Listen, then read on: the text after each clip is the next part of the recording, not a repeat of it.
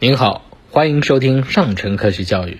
今天要和大家分享的是：常吃豆制品易得乳腺癌吗？乳腺癌已经成为了全球最常见的癌症，特别是对女性来说，更是恶性肿瘤之首。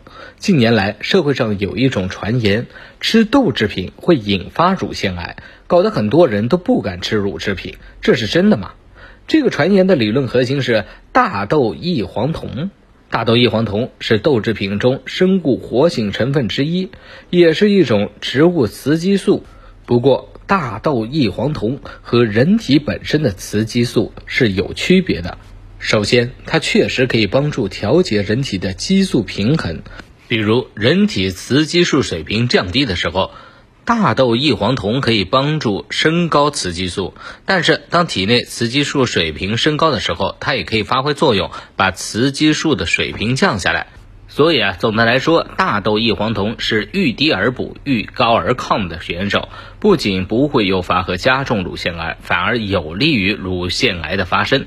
多项研究结果显示。大豆及其制品可以降低女性乳腺癌和骨质疏松的发病风险。另外，一项关于饮食和乳腺癌的研究也表明。新鲜豆类对女性乳腺具有保护作用，而各类腌晒食品和油炸食品，特别是油炸鱼或者油炸肉，还有油炸的面食及油煎花生米，会增加女性患乳腺癌的危险性。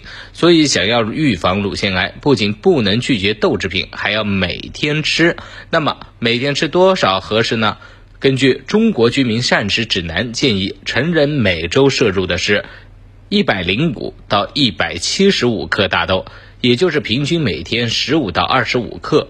而目前我国人均大豆摄入量是十点九克，远低于推荐量。